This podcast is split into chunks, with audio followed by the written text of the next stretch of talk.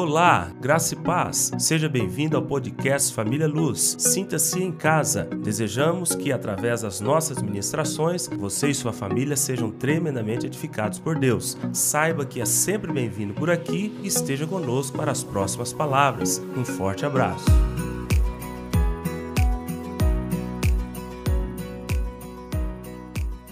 Bom, o tema então é a conquista, tá ok? E hoje nós vamos ver a parte que nós temos sempre congelando e vamos dar continuidade uh, no que aconteceu posteriormente, porque hoje é o dia da conquista, tá certo? Vamos ver se a gente consegue falar no tempo que temos sobre essa grande conquista que começamos três domingos atrás. Josué capítulo 5, versículo 10. Estando, pois, os filhos de Israel acampados em Gilgal, celebraram a Páscoa no dia 14 do mês, à tarde, nas campinas de Jericó. Comeram do fruto da terra no dia seguinte à Páscoa. Pães asmos e cereais tostados comeram nesse mesmo dia.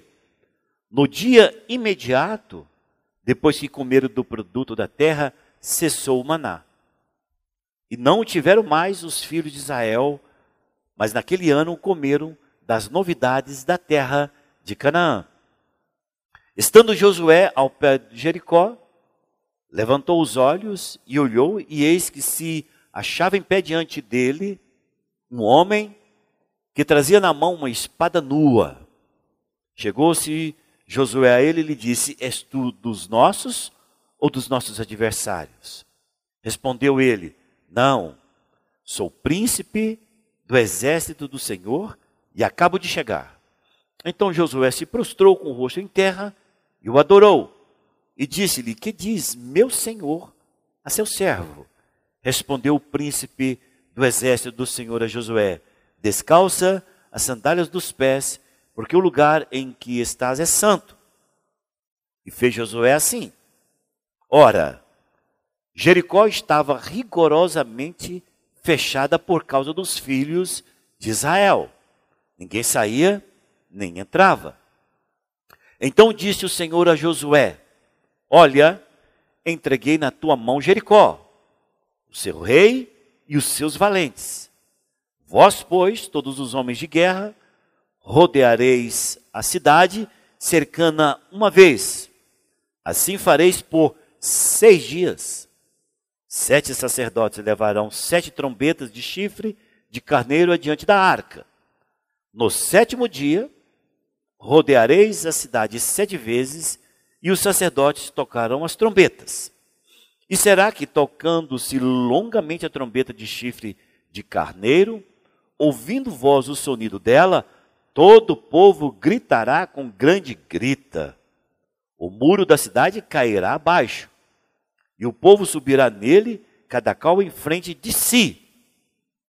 Então Josué, filho de Nun, chamou o sacerdote e disse-lhes: Levai a arca da aliança, e sete sacerdotes levem sete trombetas de chifre de carneira diante da arca do Senhor. E disse ao povo: Passai e rodeai a cidade. E quem estiver amado, passe adiante da arca do Senhor.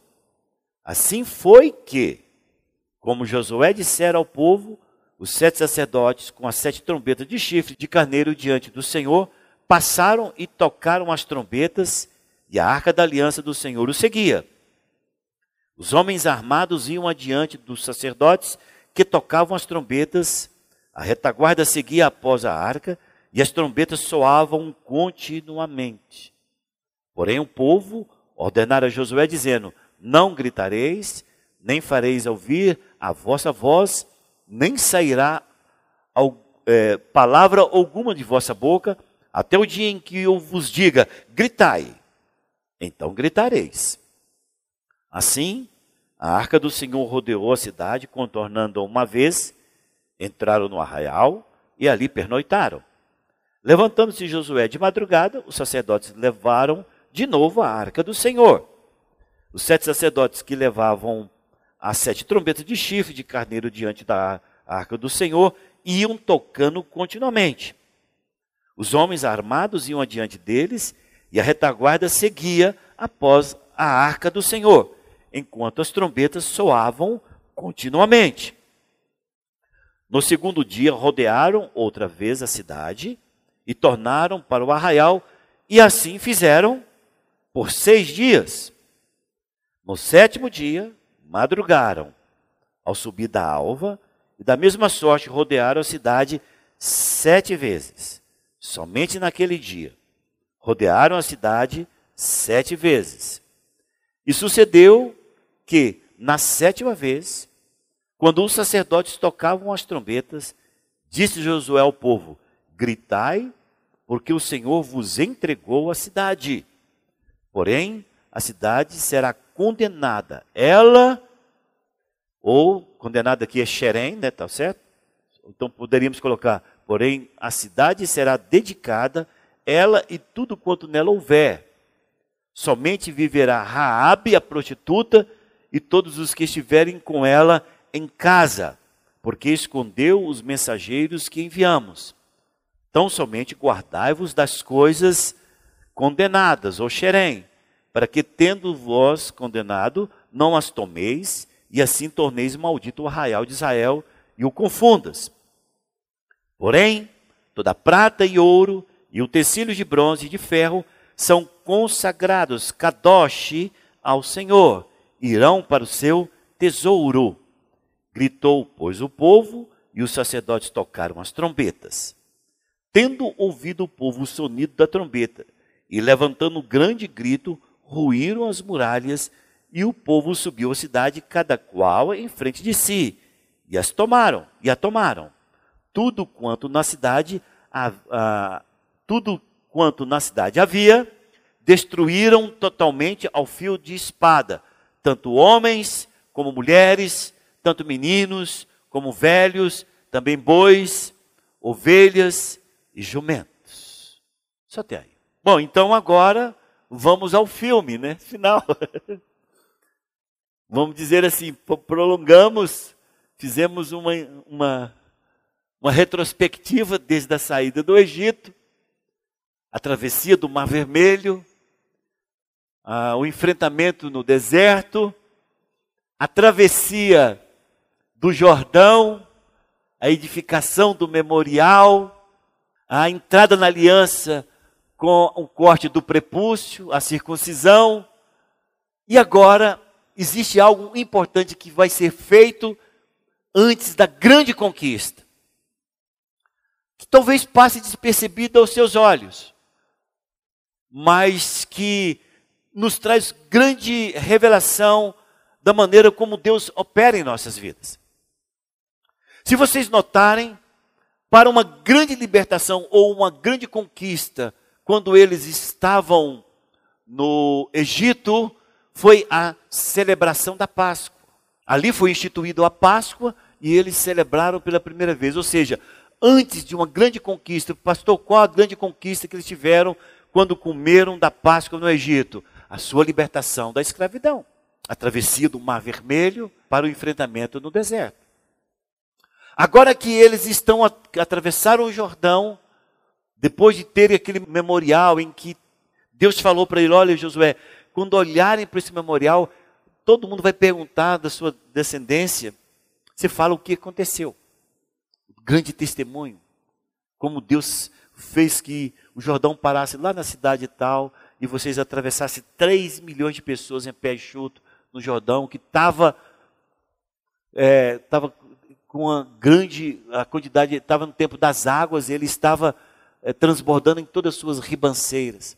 E agora que eles estão aliançados com Deus, e eles têm uma grande conquista, a, a ter uma grande conquista, eles novamente celebram a Páscoa. Isso fala muito, sabe por quê? Principalmente por causa de um detalhe que acontece conjuntamente nesses versículos que segue a celebração da Páscoa. Porque diz: eles celebraram a Páscoa, comeram do fruto da terra e no outro dia, para nunca mais se ter notícia do maná. Comeram a Páscoa, celebraram a Páscoa, comeram do fruto da terra, no outro dia, nunca mais tiveram do maná.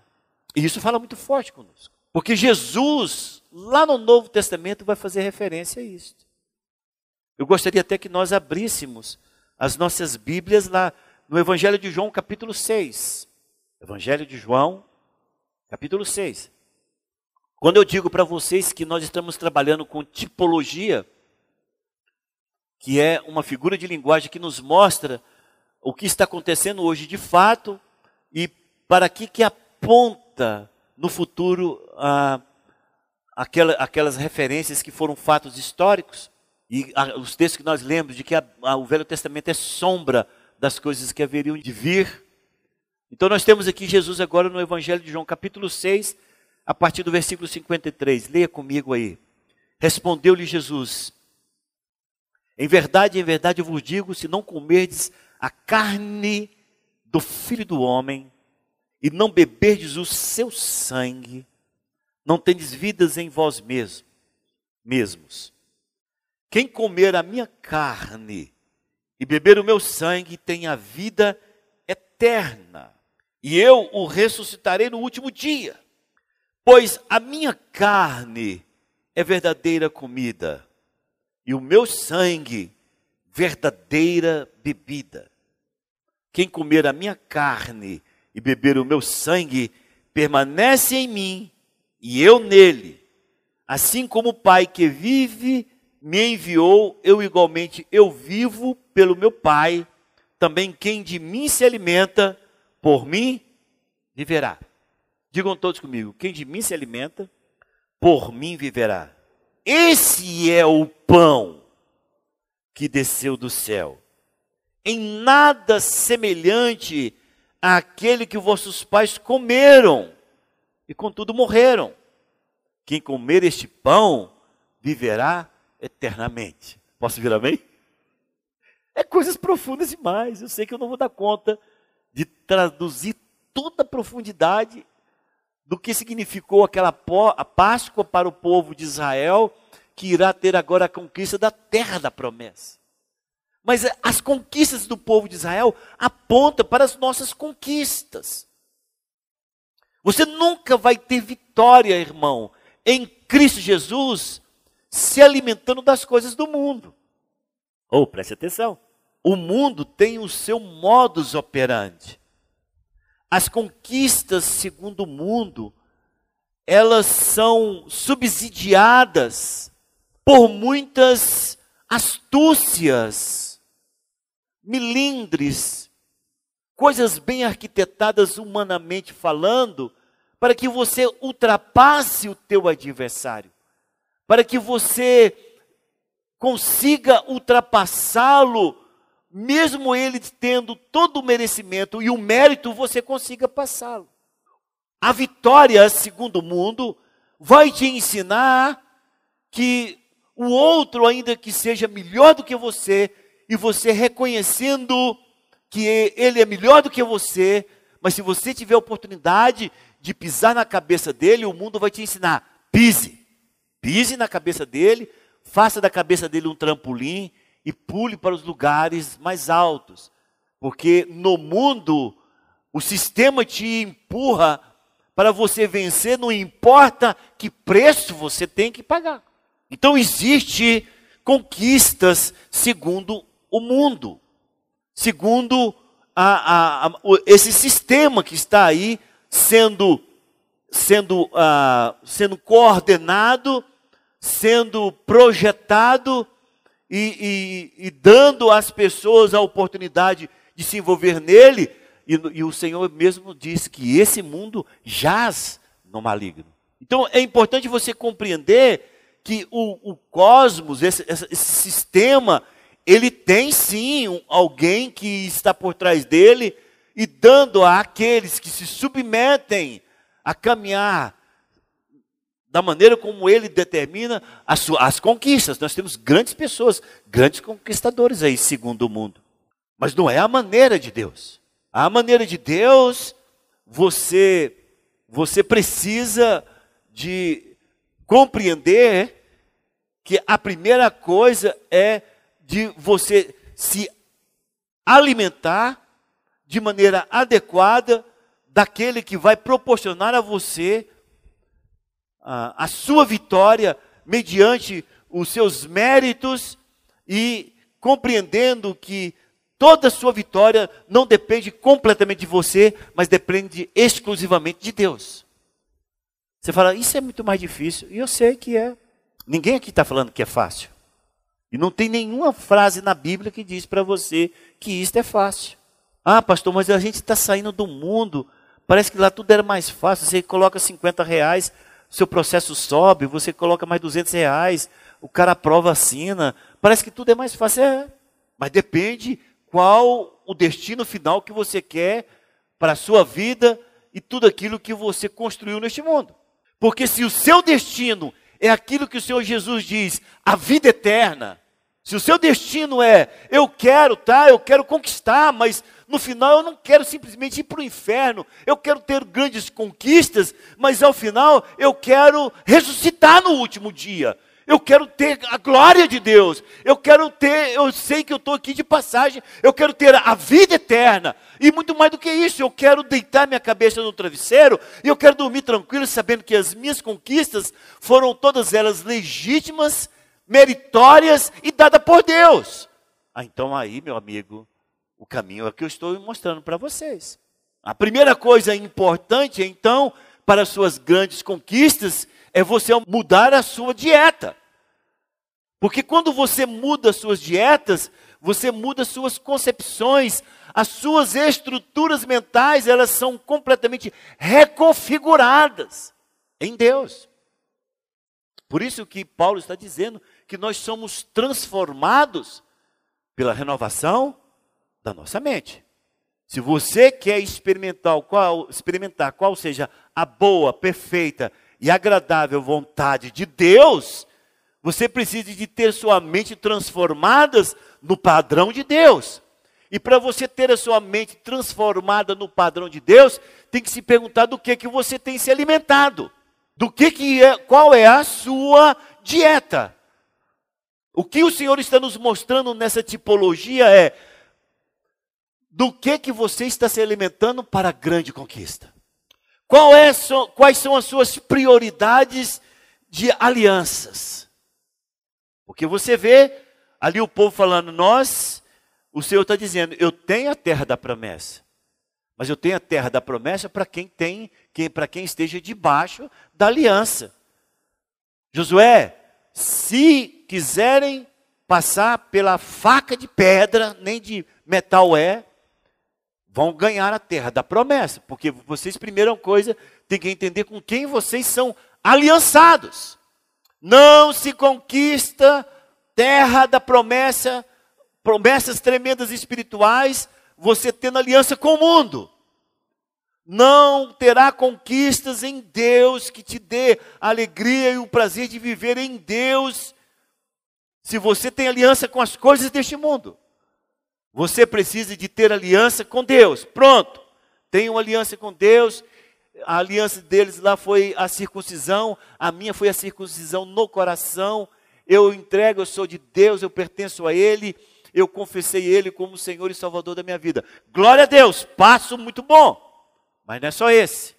Agora, qual é a sua alimentação? Aí eu como da, da Rede Globo, eu gosto de comer muito de, de de, da, isto é, eu me alimento muito dos, dos jornais de hoje, meus ciclos de amizade são de pessoas que não têm nenhum temor de Deus, que não importa com a vida, que quer anarquia. Bom, essa é a sua alimentação, é, mesmo que você fez uma aliança com Deus, você não terá as conquistas que Deus tem para você. Porque para você ter as conquistas que Deus tem para você, você tem que ter aliança e mudar completamente o que entra nas janelas da sua alma, que são os seus olhos, seus ouvidos, aquilo que você toca, sente, fala, cheira, é a sua alimentação.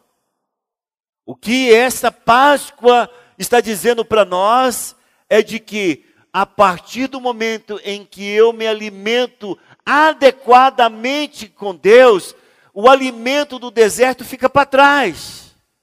Aquele foi de tratamento, esse agora é de conquista. Preste atenção. Uma coisa é o alimento quando eu estou passando por deserto, porque eu preciso, eu não esforço por ele, ele cai em mim, porque nem força para comer eu tenho. Eu só tenho que colher e comer, porque eu estou prostrado às vezes no deserto, eu não estou conseguindo enxergar um palmo diante do nariz, eu não consigo achar comida, ele tem que cair em mim até, para que eu coma e possa sobreviver ao deserto. Mas é a partir do momento em que eu tenho uma aliança para Deus, para grande conquista, e eu digo, eu declaro a minha dependência do Senhor, essa alimentação muda. E é uma alimentação que eu mesmo tenho que providenciar para selar essa aliança que eu tenho com Ele e para declarar que Ele é o meu Deus e Ele que me alimenta. Está claro isso para vocês? E aí então, quando eles comem adequadamente para a grande conquista, o alimento do deserto cessa.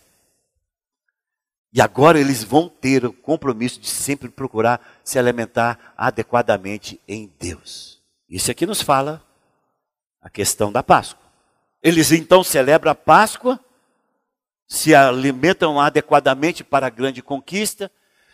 E agora, o guerreiro que nós vimos, que trouxe, ah, trouxe para nós todas as questões que estudamos até chegar aqui, ele está ali ao lado de José, orientando Josué. As orientações, elas são completamente contrárias a tudo aquilo que se imagina em termos de guerra. Mas a maneira como Deus vence as nossas batalhas, nos ajudando é completamente desalinhada com o que esse mundo se apresenta para nós. Então vocês viram as instruções. Ele falou: vai dar seis voltas. Durante seis dias. Você fala, por quê? Seis voltas, né? Durante os seis dias. Esse é o número do homem. Seis é o número do homem. Quando Deus estabelece a questão de números que são muito significativos na Bíblia, o número seis é aquele que simboliza o homem. E eles então são orientados a colocar os soldados de guerra à frente, depois os sacerdotes tocando as trombetas, a presença da arca e todo o povo. A retaguarda, eles chamam de retaguarda, todo o povo. Ninguém ficou sem ir para o campo de batalha. É bem verdade que quem vence a batalha são os guerreiros, mas todo mundo participa dela. Essa retaguarda fala muito para nós sobre os grupos de oração, sobre as pessoas que estão orando, clamando para que nós possamos conquistar aquilo que precisa ser conquistado nesse tempo de conquistas em Deus. Então tem-se uma vez. Agora imagine você fazendo parte disso, tá ok? Se você não se colocar lá, você tem uma análise muito fria disso. Bom, então vamos estar tá lá, eu do lado do Paulo, e eu conversando né, baixinho com o Paulo. O que você acha disso, cara? Eu não sei. Vamos embora. Caminha uma vez, a coisa não faz sentido, não tem sentido. Cara, nós, não é assim de atacar já, não, assim, já que a conquista, já, já não é de atacar. Não, você tem uma volta num dia, tem uma volta no outro dia, tem a volta no terceiro dia. Sabe o que significa isso, irmãos? A primeira volta você pode estar dando, eu, eu me imaginei, então eu vou falar para vocês o que, que eu deduzi de mim. A primeiro dia eu estou super empolgado vai cair, vai vencer. Aí você vai analisando aquilo. Gente, mas é grande demais. O trem é grande, o trem é alto. E o povo lá de cima, até talvez zombando, criticando, jogando até pedra, rindo. Porque uma forma de enfraquecer o inimigo é isso, zombar. Aí você dá uma volta, você fala, não, dá, dá para ir, dá para ir. Consegue. No segundo dia você fala, dá, dá para ir, se forçar dá. Né? Você fica olhando, analisando o tamanho do tijolo, a espessura, a altura. Dá, dá, dá, dá, dá, isso dá. A terceira você já começa a descrençar, fala, cara, o céu é grande demais. O trem é alto demais. E esse negócio não faz sentido. Eu imagino, eu estando lá, participando daquilo, quando chegasse para mim na sexta vez, eu já estava completamente incapacitado de ter qualquer tipo de aventura emocional para dizer que eu conseguiria escalar aquilo, ou subir aquilo, ou derrubar aquilo com uma voz. Que eles não sabiam que iriam gritar e aquilo lá ia cair. Eu ia gritar, alguma coisa iria acontecer. Sabe o que, que acontece? Quando Deus coloca para você uma grande conquista, e se você depende exclusivamente dele, como a Páscoa aponta, você alimentando-se adequadamente do Senhor, Deus vai colocar você na mais total e completa incapacidade e suficiência para vencer. Porque com Deus é o seguinte: ou você depende completamente dele, ou ele cruza os braços e deixa você tentar. Não existe Deus fazendo qualquer tipo de conchavo com você para que amanhã você possa dizer que a glória é sua. Gilberto está me contando aqui, esse foi ontem, Gilberto aqui me falando a respeito de uma grande conquista, né? Ele foi ver na palavra, depois falou, pastor, o senhor, o senhor falou, passou dois dias, aconteceu uma grande conquista, e eu parece que a nossa família agora vai nortear por isso. Ele contando do, do genro dele, que todas as vezes que o genro dele vai fazer uma, uma prova, alguma coisa assim, vai lá, ô oh, sogro, ora por mim, eu preciso tanto de Deus, eu preciso tanto de oração, de ajuda. E o Gilberto e a Simone vai e ora com ele, tal. Aí, nessa última agora, ele orou por uma prova, porque o sonho dele, do, do genro dele, era ser juiz. E aí, lá, do, lá do Macapá, ele liga para o sogro: Ó, oh, passei na prova em terceiro lugar. Você, juiz, conquistei o meu grande sonho. Eu falei assim: você não vai mudar para Macapá, não. Qual é a dependência? Eu não sei se o genro dele dependeu exclusivamente de Deus, mas uma coisa é certa: nós, os filhos de Deus, devemos depender exclusivamente de Deus. Porque na realidade, eu vejo uma estratégia divina para colocar 3 milhões de pessoas assim, completamente dependentes de Deus, diante daquelas circunstâncias do, do, do, natural, irmãos. É aquele negócio assim, ó, de você bater assim e falar, rapaz, é impossível cair com um grito, não vai. Não, isso aqui não, entendeu? É, falar não dá, é, é, é, não, tem, não tem raciocínio lógico de que isso possa acontecer. De casas construídas em cima do muro. Qual é a sua conquista, irmão? Qual é a conquista que você sempre desejou ter em Deus? Ela é difícil, ela é impossível, ela é, se apresenta como uma Jericó diante dos seus olhos, essa Jericó, ela pode ser sua, da maneira como você depende de Deus. Essa Jericó, ela pode cair diante dos seus olhos, se você entender que, ainda que Deus vai te usar completamente na conquista, você tem que compreender que se não fosse Ele, você não conquistaria. Estão entendendo? O povo não ficou de braço cruzado depois que os muros caíram. Eles foram à luta, foram à guerra. Mas eles compreendem claramente que se não fosse Deus, eles não teriam conquistado aquela cidade, aqueles muros, parte dele resiste até hoje. Você pode falar, pastor, caíram todas as casas, caíram todos os muros. Eu falo para você, eu tenho certeza que não foi assim. Pelo menos uma parte ficou inteira. Talvez seja aquela ali, em onde estava a casa de Raabe, mas ela ficou. Por quê? Porque os, o, é, a casa dela foi salva.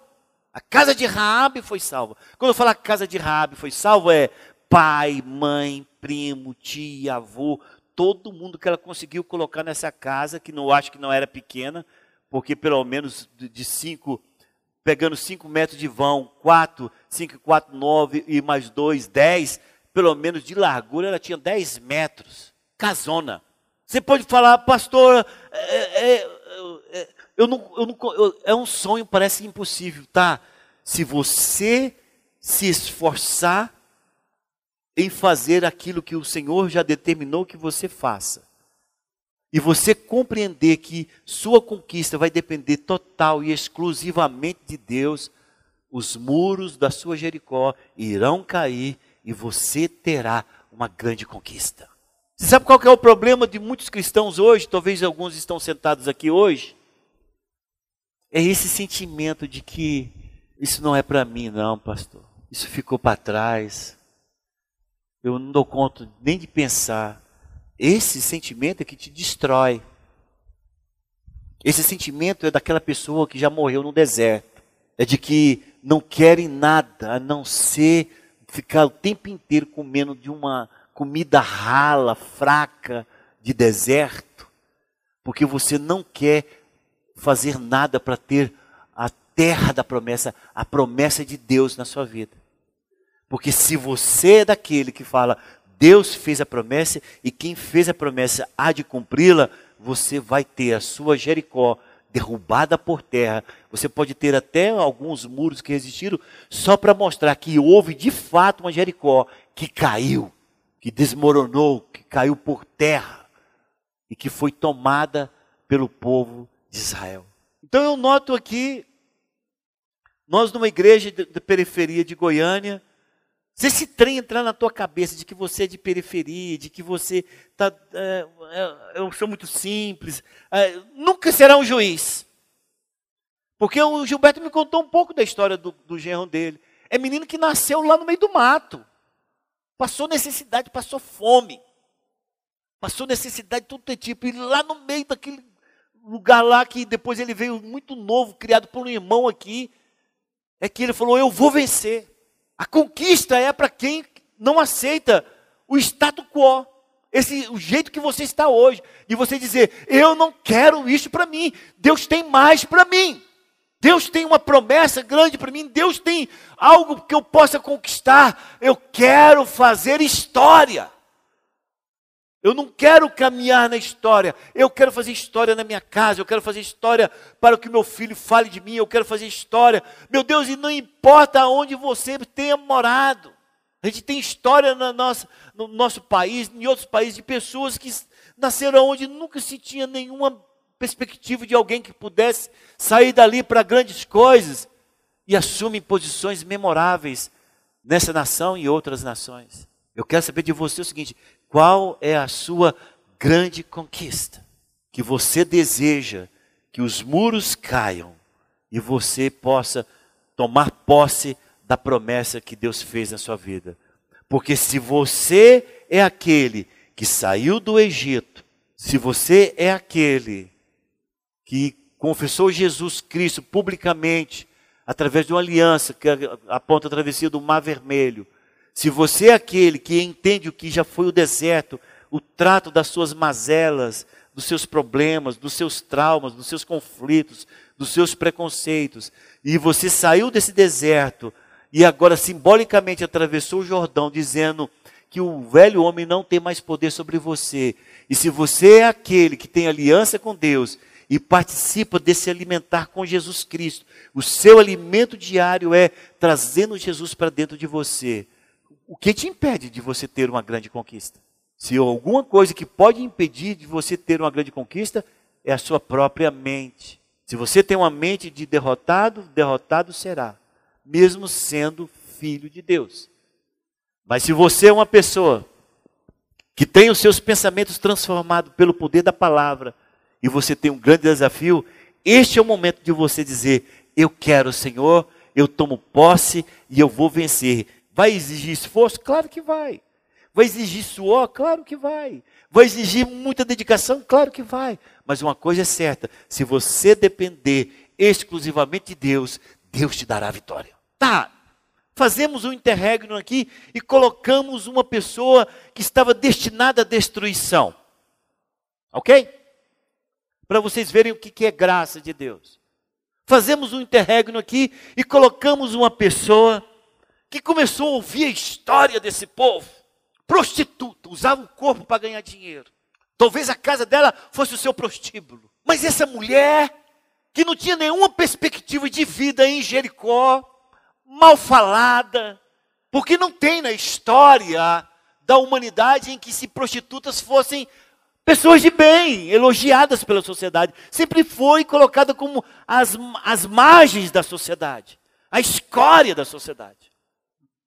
A prostituição diz que é a profissão mais antiga do mundo, mas é a mais mal recompensada socialmente do mundo, porque todos olham com desdém, como sendo a coisa mais nojenta que se faz. Tá, então tá lá Raabe. Em Jericó também era assim. A casa era quase jogada fora da cidade, A casa da prostituta Raabe era no muro, como se ele pudesse dizer simbolicamente que ela vivia às margens da sociedade. Raabe tem a casa no muro quase que jogada fora da cidade. A, a janela dela já era para fora da cidade. Se alguém empurrasse Raabe da janela, ela caía fora morta da cidade. O tanto que, ela, que eles queriam que ela estivesse às margens. Mas era uma mulher que ouvia a história do povo de Israel. É uma mulher que considerava no seu coração, dizendo: gente, esse é o Deus. Como que um Deus faz isso? Abre um mar vermelho. Como que um Deus sustenta um povo 40 anos no deserto? E não é Deus, esse é Deus. Uma mulher que tem essas cogitações no coração, Deus vai dar a oportunidade de mudança de vida. Você fala, ah, pastor, eu sou vim lá do deserto, eu tenho toda uma história hierárquica de pessoas bem relacionadas com Deus. Não, vou tirar, tira isso. Vamos pegar outro exemplo, bem, bem duro. Vamos pegar um exemplo bem, bem difícil. Vamos pegar Raab, que aparece no meio da história desse povo de Israel. Vamos pegar ela. Uma mulher que está lá às margens da sociedade, uma mulher que não tinha, talvez nem não era nem valorizada pela família, pela posição que tinha, pela profissão que tinha, pela maneira como era vista pelo povo que ali estava. Essa mulher, mesmo dentro daquela situação, ela tinha um clamor, porque é ela que fala para os espios, os dois que Josué manda lá em Jericó: Olha, nós sabemos da história de vocês, nós sabemos do Deus de vocês. E os nossos corações estão desmaiados. Esse Deus de vocês é verdadeiramente Deus. Eu nunca segui um Deus, porque eu não sei nem como fazê-lo. Mas esta é a oportunidade que eu vejo que Ele está me dando. Eu vou esconder vocês, em detrimento da minha própria vida, porque se o rei souber que eu escondi os espias aqui, eu serei morta. Não está na Bíblia, mas isso era o óbvio. E ela conta para aqueles dois garotos que foram enviados por Josué o que passava no coração dela. E ela falou: Eu quero a misericórdia do Deus de vocês. Eu quero que eu e minha família tenhamos a oportunidade de conhecer o Deus de vocês, de viver como vocês vivem, de experimentar o que vocês experimentam e de ter essa grande vitória que vocês têm. E a palavra nos diz que Raabe foi aceita. Por isso que eu digo, a única casa que não caiu foi a de Raabe. Caiu tudo. Ela viu o milagre do livramento desde o começo.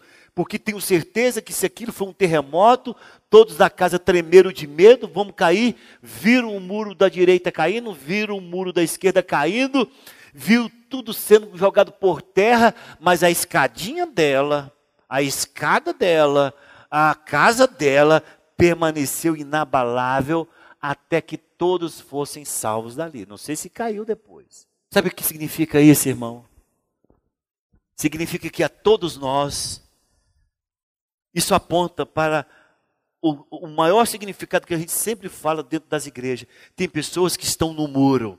De um lado, a sua antiga vida, seus deuses, sua perdição, seus traumas, seus conflitos, suas mazelas, suas histórias tristes, e do outro, aquilo que ele, o inesperado, aquilo que talvez ele não conhece em profundidade, mas lá no fundo do coração dele ele sabe que é o caminho certo. Eu já conversei com pessoas assim, Charles, em que a pessoa falou: Olha, eu sei que você está certo, porque lá no fundo do meu coração eu sinto que você está certo, mas eu não tenho força, eu não tenho força de seguir como vocês seguem, vocês crentes. Já ouvi isso? As pessoas que estão neste mundo, eles estão como Raabe. Eles estão no muro.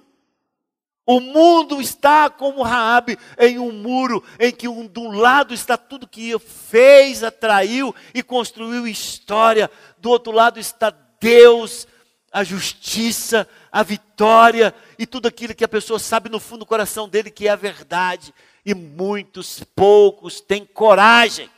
Espero que você não seja uma Raabe que não tenha decidido pelo lado do Senhor, porque essa Raabe da Bíblia, ela decidiu ao lado de Deus. Sempre teremos uma opção de escolher aquilo que nós comumente vivíamos, a maneira como comumente agimos, a, a maneira como comumente eh, a história nos trouxe, assim como a família ensinou, e do outro lado o desafio de crer, de esperar, é de ter exatamente aquilo que a fé diz a respeito dela, a palavra do Senhor diz a respeito da fé. Fé é a certeza de coisas que se esperam e a convicção de fatos que não se veem. Sempre teremos essa oportunidade. A palavra diz que Raabe quis a oportunidade e teve a sua vida transformada. Se você coloca lá prostituta Raabe no, na pesquisa do Google, vai sair um monte. Eu peguei uma delas e coloquei uma lá que diz assim: é, Raabe, a vida de Raabe mostra claramente que haverá sempre o poder de escolha entre as fortalezas humanas e a salvação de Deus. De um lado o pecado, a escravidão, o medo, e do outro lado a liberdade e a salvação. O povo de Deus recebeu Raabe e sua família, reconhecendo que ela começaria uma nova vida entre eles. Prova disso que ela se casou com Salmão, príncipe da tribo de Judá, e constituiu família abençoada por Deus. Uma prostituta que também no povo de Israel também era mal falado. Mas ela, ela optou por Deus de Israel. E a transformação dela foi tão grande, você fala, como que foi, pastor, a transformação dela? Total. Por que, que o senhor diz isso? Porque ela entra na linhagem de Jesus. Abre aí o Evangelho de Mateus. Você fala, meu Deus, como é que é isso? Porque Deus a aceitou. Porque Deus aceitou aquela mulher em que as coisas Olha, gente, ninguém sobreviveu em Jericó a não ser Raabe e a sua família. Nem animal, mataram até pulga. ninguém sobreviveu. Você tem que, que coisa tremenda. Tá? O livramento é nesse porte. O livramento é, desse, é dentro desse porte. É de que tudo caia 10 mil à tua direita, mil à sua esquerda, não sei como é que está lá o negócio, mil à sua direita e dez mil à sua esquerda, mas você não será atingido se você tem um compromisso com Deus. Aí, em Mateus, o Evangelho de Mateus, você fala, gente, o que, que Rabi está fazendo aqui? Ela está fazendo história aí, meu irmão. Sabe por quê? Porque quando Deus salva, Deus salva de verdade. Ele não brinca de salvação, não. Diz lá, Salmão gerou de Raabe a Boaz. Este de Ruth gerou Obed, e de Obed a Jessé, e vai embora Jessé, Davi e a linhagem de Jesus. É assim, Benelúcio. Aquela cidade que se fizesse, fizesse uma eleição lá, olha, vai ser destruída, quem que vocês acham que vai ser salva? Pergunta para mim se Raabe seria eleita. Pergunta para mim se Raabe, ô oh, Charles, vamos fazer uma eleição, olha, somente uma família vai ser salva de Jericó, porque vai ser destruída, vai ser tudo queimada. Vamos fazer aqui a eleição. Pergunta se Raabe seria eleita. Ela nem entraria. O povo falar, Raabe, você já está morta. Para nós, você já está morta. Porque Deus trabalha exatamente com, com aqueles que são, é, é, que não seria a pessoa adequada. Deus trabalha com os inadequados. Essa é a palavra que eu quero achar. Deus trabalha com os inadequados. Porque Deus não olha a aparência, Deus olha o coração. Então veja, você pensa, qual foi a grande conquista do povo de Israel? Jericó e daí doravante toda a terra da promessa. Qual foi a grande conquista de Raabe, que começou com um contato com o povo de Israel? A salvação, o envolvimento com o povo de Israel e ela foi completamente restaurada e pertence à linhagem, à, à, à ancestralidade de Jesus. Para você ver que quando você se apega com Deus, não importa o que você é, o que você faz, ah, eu sou guerreiro. Não, para que, que você é? Quem, a quem você está se recorrendo? de quem você está dependendo? Qual é a maneira como que você vê Deus na sua vida? é, é um mero momento de, de, de socorro, quando, de, de aperto quando você clama por Ele, ou Ele é tua alimentação diária, porque não importa as circunstâncias que você envolva na sua vida. Você pode até hoje estar pensando, gente, eu estou com nem Raabe, eu estou no muro da vida. Eu estou em completa luta mental, emocional e espiritual entre tudo aquilo que a, o mundo está me oferecendo e essa coisa inesperada, essa coisa que requer fé, essa coisa que requer todo o meu coração, que é Jesus e o que Ele me promete, e eu não consigo saber que decisão tomar. Ah, meu amigo, se você ficar em cima desse muro, sem uma aliança com Deus, vai ruir tudo e você vai fazer parte dos escombros desta vida.